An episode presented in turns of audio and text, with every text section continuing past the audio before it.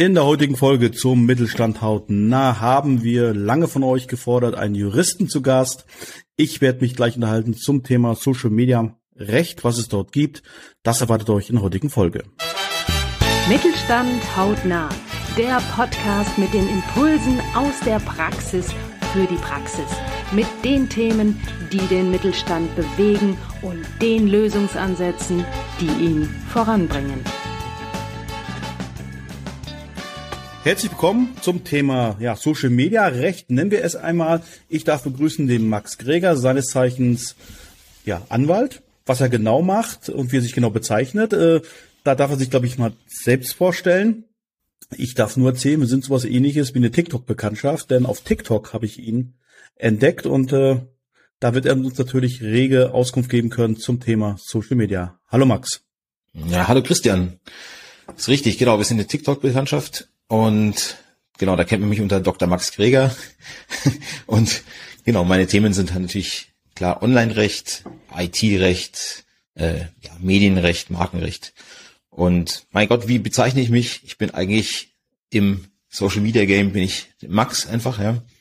Ich spreche die Leute absichtlich mit du an, um so eine gewisse Barriere zu überwinden, die es normalerweise immer zwischen Anwälten und Lesern, Nutzern, Mandanten auch gibt. Also ich bin da bewusst locker. Ich zwinge natürlich niemanden äh, mit mir sich zu duzen, aber so hier im Internet bin ich immer per Du. Ja, ich bin Fachanwalt für IT-Recht, für Urheber- und Medienrecht und beschäftige mich seit Beginn meines Berufslebens, also seit genau zehn Jahren eben mit diesem Thema, also angefangen mit klassischem Urheberrecht, viel für Verlage, ähm, Kartografie, Unternehmen, ja, und jetzt kam natürlich immer mehr das Digitale hinzu.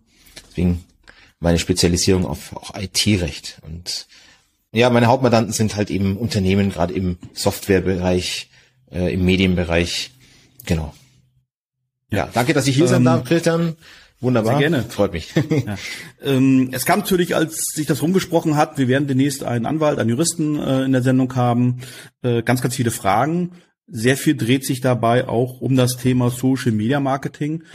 Denn da kommt natürlich kein Unternehmen heutzutage mehr dran vorbei. Also äh, ja. das ist ja ein Traum zu sagen, ich mache nur noch irgendwie Briefwerbung oder dergleichen. Und es lauern natürlich immer, wie eigentlich im ganzen üblichen Leben ja auch, eine Menge Stolperfallen, die einem ganz schnell passieren können, auch häufig unbewusst. Und ich habe mal so ein paar Stichworte mir rausgegriffen, die an mich herangetragen wurden. Meine Frage zuerst, was ist dann eigentlich so das der größte Stolperfall, die größte Stolperfalle, die so im, im Netz so warten kann auf ein Unternehmen, das anfängt da aktiv zu werden? Hättest du mich das jetzt vor ein paar Monaten gefragt, dann hätte ich wahrscheinlich gesagt, Impressumspflicht. Oder ja, ja, vielleicht Impressumspflicht, genau. Wenn du mich jetzt heute fragst, dann sage ich, dass die größte Stolperfalle eigentlich die DSGVO ist, weil gerade eine seit, seit ein paar Wochen eine wirklich massive Abmahnwelle durch Deutschland äh, rauscht. Äh, da gibt es eben zwei Anwälte, die da, ich glaube, schon fast Millionen an Schreiben rausjagen und mhm. mahnen ab wegen angeblich falsch eingebundener Google-Schriftarten. Nämlich von Google-Servern werden die Schriftarten natürlich oder wurden bisher immer eingebezogen. Und äh, ja, das stimmt. Es ist so schon entschieden, dass es nicht zulässig ist. Ähm, man muss es lokal einbinden und da gibt es eben jetzt eine Abmahnwelle und äh, ja, hast du wahrscheinlich auch schon davon gehört.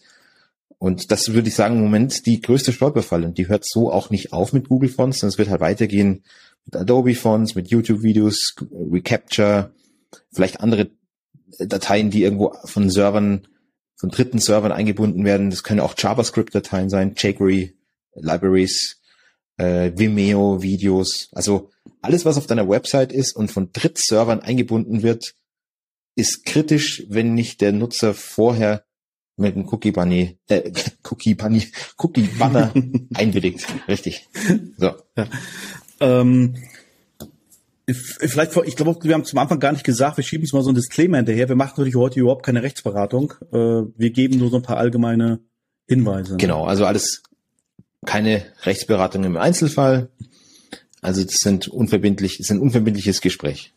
Ja, ein informatives genau. Gespräch. Da wäre das auch nochmal ge äh, geklärt, juristisch einwandfrei. Ähm, genau. DSGVO, ich glaube, da kann man tatsächlich sagen, Leute, setzt eurem Webadmin dran, prüft das nochmal mit euren Hausjuristen oder mit dem Anwalt eures Vertrauens, zum Beispiel mit dir. Richtig, ähm, ja. Funktioniert alles wirklich IT-technisch auch so, wie es laufen muss, um da nicht irgendwie beduldet zu kommen. Denn DSGVO kann natürlich teuer werden, auch wenn es natürlich nervt. Ja, richtig, weil genau. Man vielleicht seinen Funktionsumfang einschränken muss. Auf der anderen Seite, ich berate ja Unternehmen in Sachen Marketing, ja, und äh, ich kriege da mal schon Fragen gestellt zum, äh, was ich was, äh, Google äh, Einbindung, Google Analytics und so weiter, wo ich dann erstmal frage, was machst du denn damit? Und dann passiert damit gar nichts. Also dann werden dann teilweise auch Daten gesammelt und erhoben und man schafft sich selber irgendwelche Stolperfallen. Mhm, und am ja. Ende nutzt man es nicht, wo ich sage, dann schalt's doch einfach ab. Also ich glaube, das ist, glaube ich, der beste Tipp, den man auch mal geben kann nutze nur das, was du wirklich brauchst, auch Richtig. verwendest für dich. Ja? Richtig, ja. genau. Nutze nur das, was du brauchst. Google Analytics, ja, das ist natürlich ein, das ist natürlich ein bequemes Tool. Es gibt aber auch andere Möglichkeiten, bei denen zum Beispiel die Daten nicht in die USA übertragen werden. Weil wir wirklich, wenn, also es ist halt so, die Gerichte sagen, dass die IP-Adresse auch schon zu den personenbezogenen Daten gehört. Und klar, wenn du Google Analytics einbindest, dann wird die IP-Adresse auch wenn der Nutzer einwilligt mit dem Cookie-Banner, wird die IP-Adresse in die USA zu Google übermittelt. Und das, äh, das, das sehen die Gerichte als äußerst kritisch.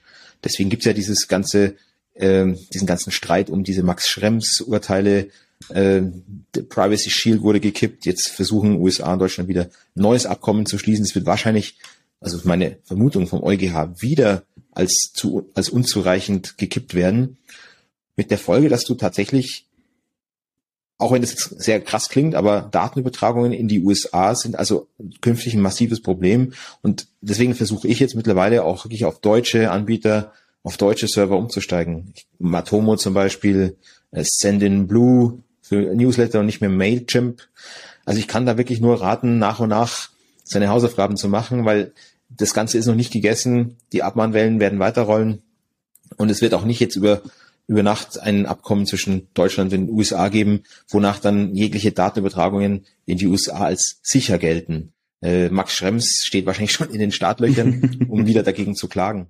Manche meinen halt, ja, ist doch gar kein Problem, dann lasse ich doch den Nutzer einwilligen, äh, dass wir halt Daten in die USA übermitteln und dass er quasi dem, dass ihm das Risiko bewusst ist. Aber so funktioniert es auch nicht, weil die Voraussetzungen sind sehr hoch für so eine Einwilligung. Vor allem nicht für fortlaufende, wiederkehrende Datenverarbeitung, was aber gerade bei Analytics ja so ist. Das ist ja quasi eine mhm. ständige, also da wird ja quasi jeder Nutzer analysiert. Ähm, also ich kann nur raten, möglichst viel lokal einzubinden. Ja. Ähm, aus meinem Netzwerk kam natürlich eine ganze Menge, ähm, die ich, kann ich mal so ein bisschen auf das Thema Urheberrecht ein Stück weit zusammenfassen, äh, weil im Grunde, wenn ich mal so durch, selbst durch LinkedIn scrolle, ja, mhm. wo man sagt, das ist ja ein Business-Netzwerk. Ich brauche ja gar nicht mal zu TikTok oder Instagram gehen.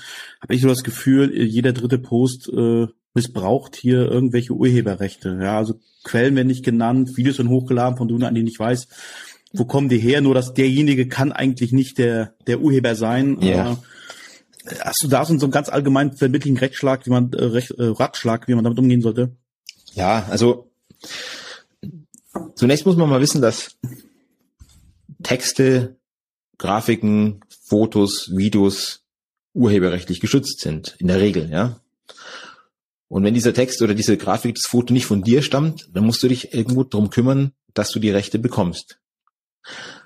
Und wenn du jetzt einfach aus irgend, von irgendeiner anderen Website ein Foto oder ein Video ja, runterlädst auf deinen Server und dann bei LinkedIn wieder hochlädst, um zum Beispiel ein cooles äh, Foto zu haben, was ich, von, von einem Fußballspieler, von einem Bekannten, um irgendwie dein, deinen Textbeitrag aufzuwerten, dann ist das natürlich unzulässig, weil du, du verstößt halt gegen diverse Rechte. Einmal die Nennung des Fotografen, der dieses Foto erstellt hat, aber natürlich auch, ja genau, möglicherweise auch verstößt du gegen das Recht am Bild der Person, die da drin abgelichtet ist.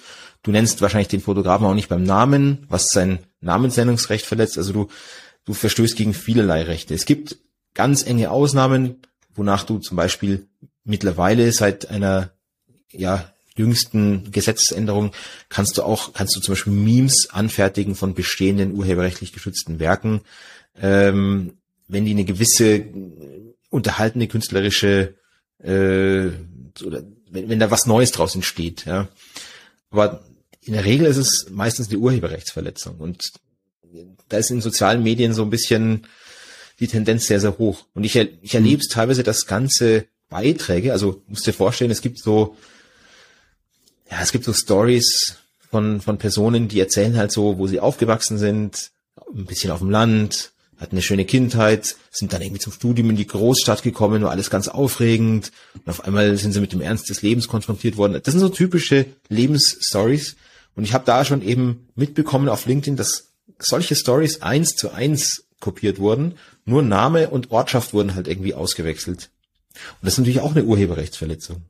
Mhm, okay, ja, Der einzelne Satz ist ne? urheberrechtlich in der Regel nicht geschützt, aber halt eine, eine Story, die aus 15, 20 Sätzen besteht auf jeden Fall.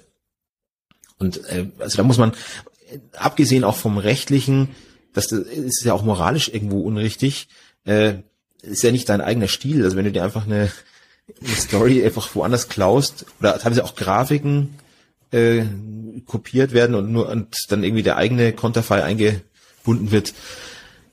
Also mittlerweile ist es doch schon so einfach mit Canva zum Beispiel Grafiken selbst zu erstellen oder einfach selber Fotos anzufertigen. Äh, muss man doch nicht, muss man doch nicht übernehmen. Also bitte aufpassen. Ja, also der beste Ratschlag ist natürlich immer selber Urheber zu werden. Ja, klar, die genau. Inhalte tatsächlich selber zu erstellen. Selber ne? zu erstellen oder halt, wenn man jetzt sagt, man, man braucht jetzt tatsächlich irgendwie Fotos von einem Fotografen, dann kriegt man ja da von dem normalerweise das, das Nutzungsrecht. Hm. Oder du holst dir von Stock-Datenbanken irgendwelche Stock-Images, dann hast du ja da einen Lizenzvertrag mit diesen Datenbanken, musst halt in die Nutzungsbedingungen schauen, wie du das Werk nutzen darfst. Ja, genauso. Ich glaube, das ist auch so ein Irrglaube, ne, dass das alles, was man dann auf so Datenbanken bekommt, man für alles auch verwenden kann. Also ja. ähm, ich habe das mal bei bei Pixabay gesehen. Das wird ja häufig genutzt und wird auch als, teilweise als Tipp gegeben. Holt doch Pixabay äh, Bilder. Ja. Und da ist mir tatsächlich aber aufgefallen, dass irgendwo drinnen stand, nicht für kommerzielle Zwecke. Bei ja, also, genau, bei Pixar, Pixabay, klar, das ist umsonst, aber du musst halt eben auf, du musst wirklich in die Nutzungsbedingungen schauen, wie du das einzelne Werk benutzen darfst. Es gibt wieder andere Datenbanken, Canva zum Beispiel, das ist ja eine wirklich geniale, ist ja, ist ja ein Online-Grafikprogramm, mhm. aber extrem einfach. Also die Usability ist perfekt. Ich benutze es ganz viel. Aber da musst du auch aufpassen, wenn du da die Pro-Version hast, hast du zwar eine riesige Auswahl an vorbestehenden Fotos, Filmen, Grafiken, aber du darfst zum Beispiel bestimmte Grafiken nur ein einziges Mal verwenden. Also du, du musst wirklich auch aufpassen, was da drin steht in Nutzungsbedingungen. Und da steht, glaube ich, auch drin, dass Personen, die in diesen Filmen dort zu sehen sind, also bei Canva, dass dort nicht geklärt ist, ob das Persönlichkeitsrecht dieser Personen auch wirklich äh, klar geht, wenn du das nutzt. Also äh, ja, dann geht's wiederum Plattformen für Musik, zum Beispiel für Podcaster attraktiv, wenn sie Hintergrundmusik irgendwo einspielen oder auf YouTube-Videos, dass es da auch verschiedene äh, Abstufungen gibt, dass zum Beispiel Podcasts dann mal nicht in Ordnung sind, äh, YouTube-Videos schon. Also man muss sich wirklich damit beschäftigen. Mhm. Es ist, man hört ja manchmal so ein bisschen aus so Gestöhne, ach, soll sich nicht so anstellen und ganz unterhaben. Aber man selber möchte ja auch für seine Inhalte bezahlt werden oder Geld bekommen für die Dienstleistung, die man hat. Und am Ende hat ja einer komponiert, einer hat es aufgenommen, einer hat es reingestellt. Ja. Ich habe hier noch eine konkrete Anfrage, weil du gerade noch mal gesprochen hattest vom Videos runterladen. Jetzt gibt es bei TikTok ja die Möglichkeit, dass einige Creator, wenn man da draufklickt, sagt, ich kann mir das Video von denen runterladen. Ist das als Freibrief zu, äh, zu verstehen, dass ich das dann auch benutzen darf? Also ich würde, genau, wenn du dir in der TikTok-App mal ein Video runterlädst, würde ich das noch hm. als, als erlaubte Privatkopie sehen. Da gibt's ja diese ganz mhm. berühmte Ausnahme in Paragraph 53 Urheberrechtsgesetz. Das war so, kennst du es wahrscheinlich früher, hat man im äh, eine Radioaufnahme auf Kassette aufgenommen. Das war die erlaubte Privatkopie und heute ist es auch so, dass äh, ja urheberrechtlich geschützte Werke, die du irgendwo zum Beispiel in einer App findest, die darfst du dir auf dein Gerät speichern, wenn nicht irgendwie die Vorlage schon offensichtlich erkennbar rechtswidrig ist, wovon ich jetzt erstmal mhm. nicht ausgehe. Ja. So, dann hast du es jetzt auf deinem iPhone gespeichert. Das ist dann die erlaubte Privatkopie. Wenn du aber dann daraus irgendwas anderes machst und das wieder veröffentlichst, dann wird's problematisch. Mhm. Was du zu Hause im Privaten machst, ist immer nicht so das große Thema. Aber äh, wenn du es dann wieder veröffentlichst, dann verletzt du halt die Rechte von möglicherweise von Urhebern zum vervielfältigen, verbreiten, öffentlichen zugänglich machen. Ja. Also der Grad ist da auch mal sehr, sehr schmal, oder? Also ich, ich denke mal so dran, ja, äh, also Themarecht. Ne? Ja, wenn, wenn genau. du zu Hause deine, deine CD abspielst, in Zimmerlautstärke ist es privat, wenn du so laut bist, dass du die halbe Stadt beschallst, ist wahrscheinlich eine öffentliche Aufführung, ne? Ja, genau. ja, ja, genau. Also da gibt's sicherlich Übergang, also so vielleicht bei, bei großen Feiern ist es noch eine private Feier oder ist es jetzt schon eine Feier, wo irgendwo auch die Öffentlichkeit da ist. Ähm, Fußballmannschaft feiert die Weihnachten und so. Ja, da gibt's sicherlich Übergangs äh, Graubereiche oder Grenzbereiche. Mhm. Und bei TikTok ist es halt auch schwierig. Also ich, ich habe selber festgestellt, wenn du zum Beispiel privat, wenn du TikTok mit einem privaten Account nutzt, dann kannst du dir sämtliche Musik, die du da irgendwie auf TikTok findest, runterladen und in deine eigenen Videos verwenden. Und du kannst auch, du kannst auch Musik hochladen. Eigene Musik kannst du hochladen, ja. Und so mhm. befindet sich ganz viel urheberrechtlich geschütztes Musikmaterial auf TikTok. Äh, wenn du einen Business-Account nutzt bei TikTok, dann, dann erlaubt dir TikTok diese Funktionen so nicht. Dann kannst du nur Musik aus der TikTok Library benutzen.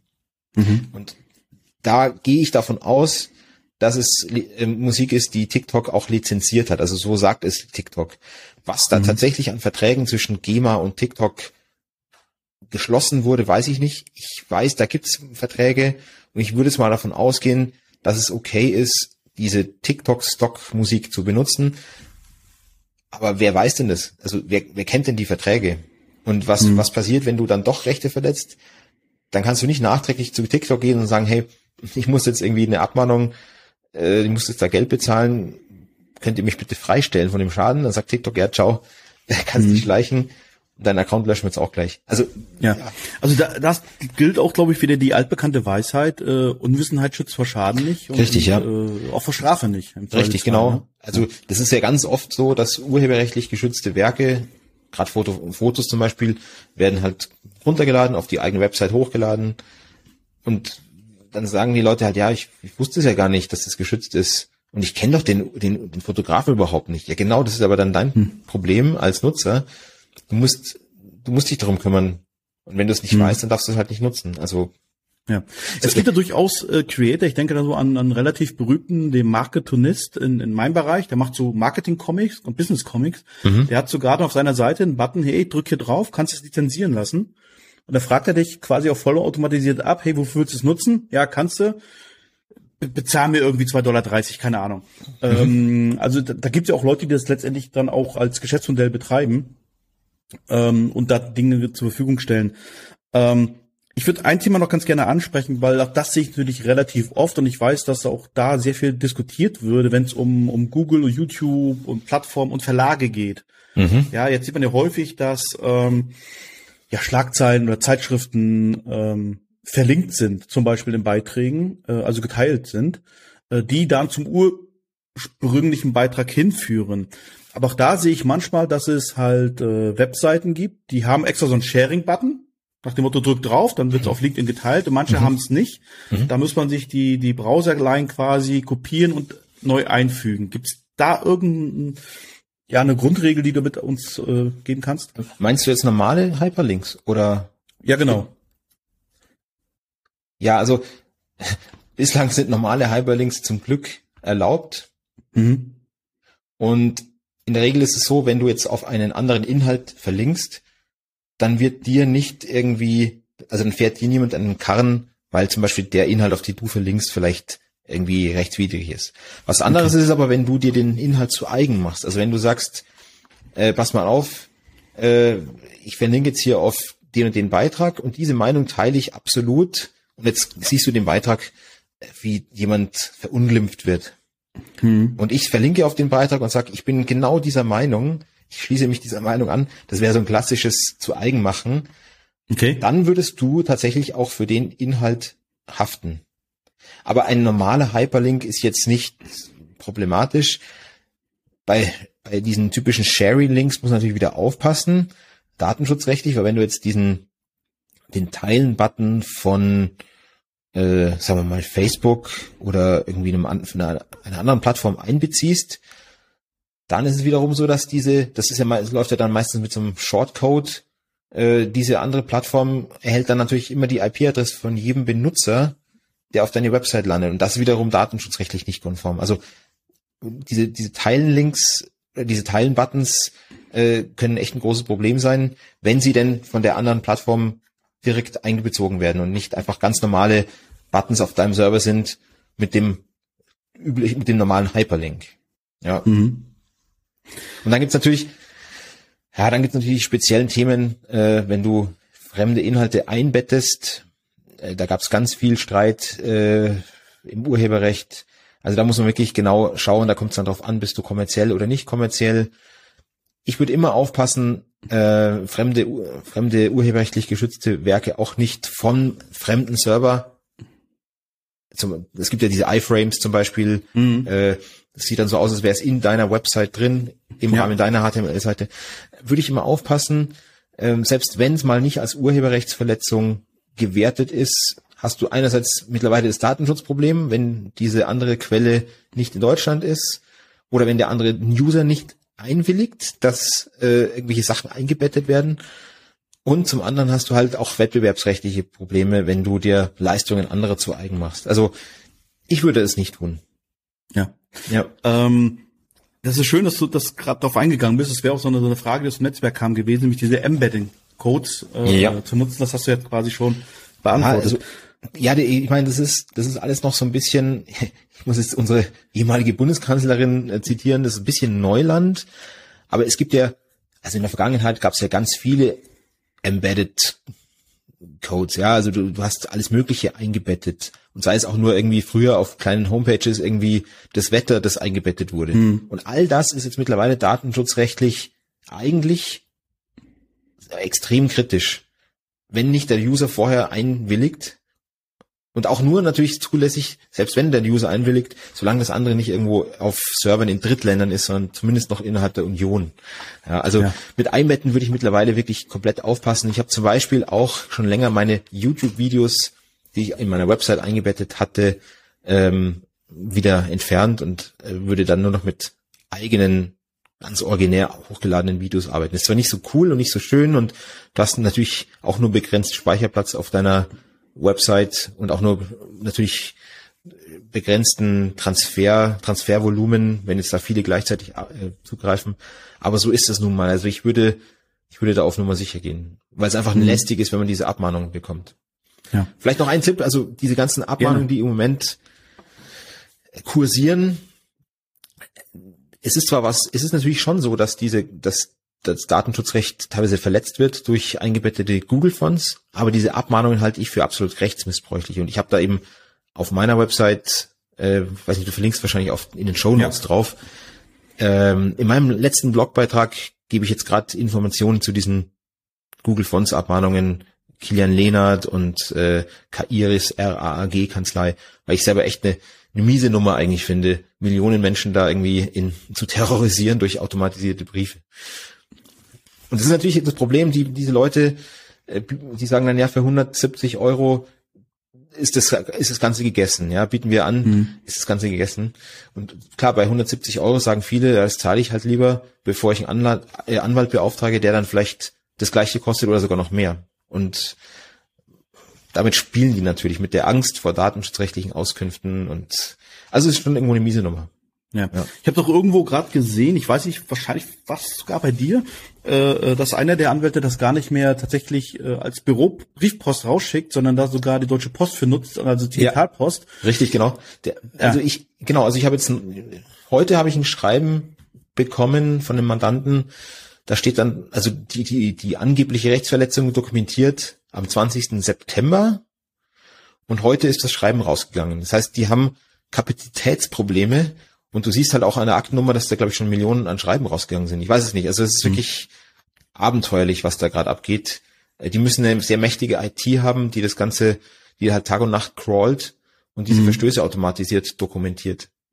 Ja. Und ich halte es natürlich auch für einen Betrugsversuch, weil äh, diese, der gibt ja an, dass, also der Mandant gibt ja an, er hätte diesen Verstoß ermittelt oder er hätte diesen Verstoß da festgestellt.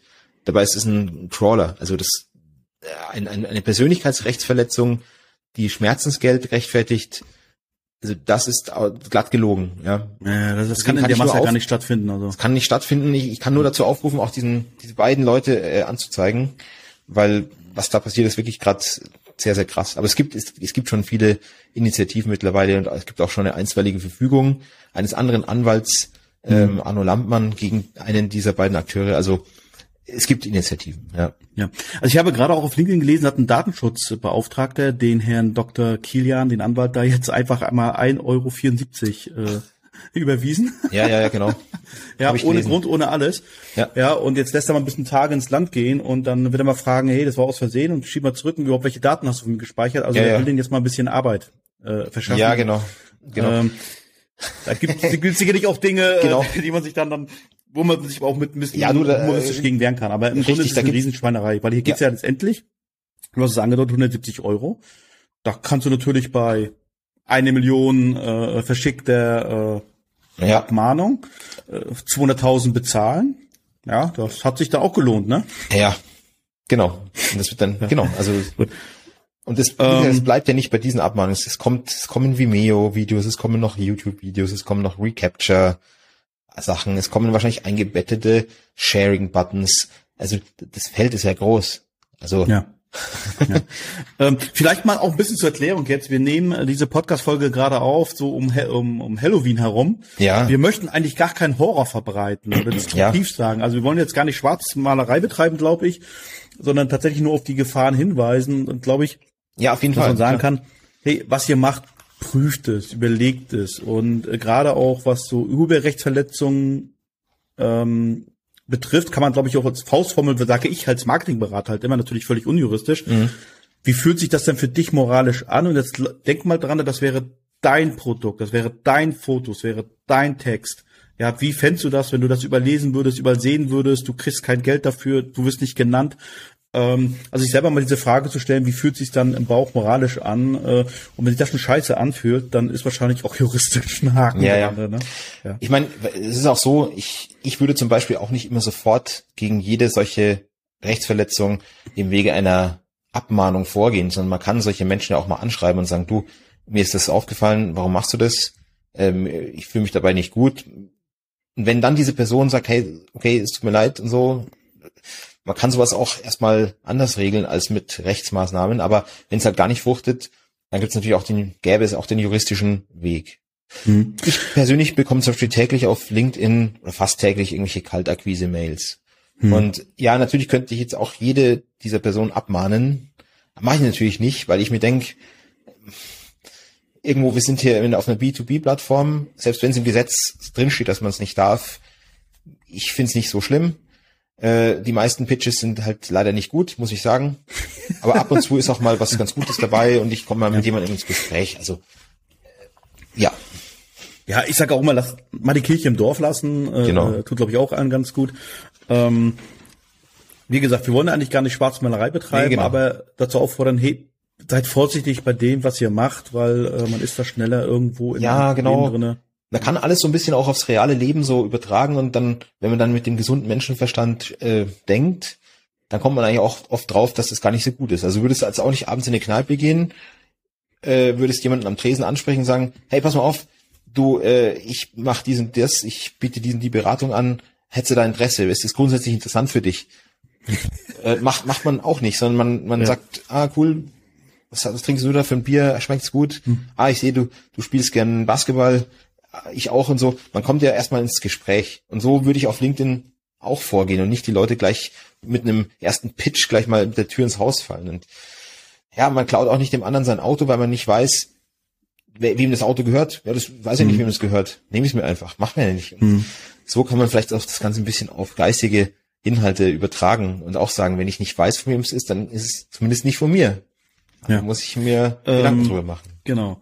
Also, wir wollen eigentlich gar nicht schwarz malen. Wir sagen, schaut euch an. Im Zweifelsfall lasst euch auch ein bisschen, was die Webseite betrifft, mal ein bisschen beraten. Ähm, eine Frage möchte ich unbedingt noch loswerden, weil mir die mhm. tatsächlich persönlich gestellt wurde im Vorrang zu diesem Podcast. Mitarbeiter haben ja Rechte an ihrem, am Bild. Mhm. Wie sieht's denn aus, wenn ein Unternehmen jetzt einen Mitarbeiterfilm dreht, wo auch Mitarbeiter zu sehen sind? Ja. Jetzt scheiden die anschließend aus und sagen, ich möchte eigentlich jetzt nicht mehr auf dem Film zu sehen sein. Schwierig, hat man ja. irgendwann im, im Zweifelsfall ein paar tausend Euro äh, in den Sand gesetzt. Kann also, man das irgendwo vorher ausschließen? Es gibt ja da diese Formulare, äh, äh, die Mitarbeiter da schreiben, nach dem Motto, du darfst ja. gefilmt werden und so. Also ganz schwierig, weil, also was, was ganz klar ist, wenn es ein Mitarbeiter nicht mehr in einem Unternehmen tätig ist, dann kann dieser Mitarbeiter auch auf jeden Fall verlangen, nicht mehr auf dieser Unternehmenswebsite gezeigt zu werden.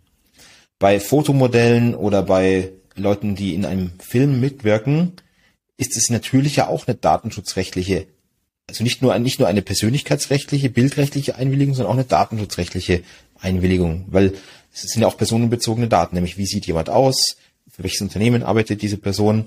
Und das Ganze basiert dann aufgrund einer Einwilligung. Und jede Einwilligung kannst du ja eigentlich nach dem Gesetz widerrufen. Und so ist es eigentlich so, dass du natürlich, selbst wenn so ein Film für teures Geld gedreht wurde, nachträglich sagen könntest, hey, äh, ich widerrufe meine Einwilligung und dann dürfte man eigentlich diesen Film nicht mehr drehen äh, es gibt im Moment noch keine wirkliche Handhabe, wie man dieses Problem denn löst, weil im Gesetz steht es halt nur mal so drin, wie es drin steht. Aber es wird eben schon diskutiert, dass, dass es in der Union auch ein sogenanntes Übermaßverbot gibt. Und ein, ist, nimm, nimm nur mal ein Fotomodell, das abgelichtet wurde, hat dafür Geld bekommen und widerruft nachträglich die datenschutzrechtliche Einwilligung. Kann ja auch nicht sein. Wurde ja hm. bezahlt dafür. Dann kannst du nicht die InStyle oder Vogue äh, zurückrufen und einstampfen, weil die Person jetzt das nicht mehr will. Und so wird es wahrscheinlich auch bei Image-Videos sein, wenn du da irgendwie Geld bekommen hast und mit, mitgemacht hast oder so.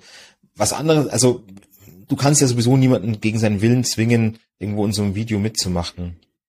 Bei den, aber wie gesagt, bei den normalen Unternehmenswebsites, bei so normalen Image-Fotos, äh, da kannst du, denke ich, schon verlangen als Arbeitnehmer, als ehemaliger Arbeitnehmer, dass du dann rausgeschnitten hm. wirst. Hm. Gut, äh, macht auch keinen Sinn. Ja. Also meine Idee ist ja mal tatsächlich sich konzeptionell ja. überlegen, was möchte ich, welche Botschaft möchte ich mit dem ja. Film aussenden und wie kann ich diesen Film auch in fünf Jahren noch senden. Aber ne? ich, ich musste sagen, also diese Frage habe ich mir jetzt tatsächlich noch nicht ganz, ja, die, das habe ich noch nicht so durchdrungen, dass ich jetzt sagen kann, okay, ich kann jetzt eine zweifellos richtige Antwort darauf geben. Äh, wie gesagt, es gibt dieses Übermaßverbot und ich weiß, dass es da eben Diskussionen gibt. Ähm, aber ich glaube, es ist auch immer eine Einzelfallbetrachtung, wie aufwendig war dieses Image-Video. Also wenn das jetzt irgendwie zwei Jahre lang geplant war und irgendwie ein Jahr für eine, für eine 100-Jahr-Feier wird jetzt ein Film gedreht oder so, ja, dann kannst du nicht sagen, ich möchte da nicht mehr jetzt da drin sein und dann muss eine mhm. zweijährige Produktion auf Eis gelegt werden. Ja. Ist, glaube ich, nicht, dass der Fall ist. Aber äh, je simpler jemand auszutauschen ist, wie auf einem normalen Profil von einem Unternehmenswebsite, da kann dann der ehemalige Arbeitnehmer auf jeden Fall auch verlangen, da nicht mehr gezeigt zu werden, weil es ja auch irgendwo, äh, ist ja auch eine, ist ja dann auch falsch, er arbeitet nicht mehr dort oder sie arbeitet nicht mehr dort. Hm. Ja, sehr spannend. Vor allem jetzt, äh, die Hörer sehen das ja natürlich nicht. Äh, ich sehe den Max ja hier vor mir und hat eigentlich alle Fragen oder alle Punkte so locker aus der Hüfte beantwortet. Und jetzt habe ich das Gefühl, dass tatsächlich mal äh, angefangen, tief zu grübeln. Ich bin gespannt, ob demnächst was zu diesem Thema auf deinen Kanälen auftaucht. Ja, ja. Ich kann es nur empfehlen. Wer es noch nicht tut, der muss dem Max unbedingt folgen auf LinkedIn, auf TikTok und wo ihn sonst noch entdeckt. Ähm, er macht's auch äh, sehr unterhaltsam, muss ich auch mal sagen.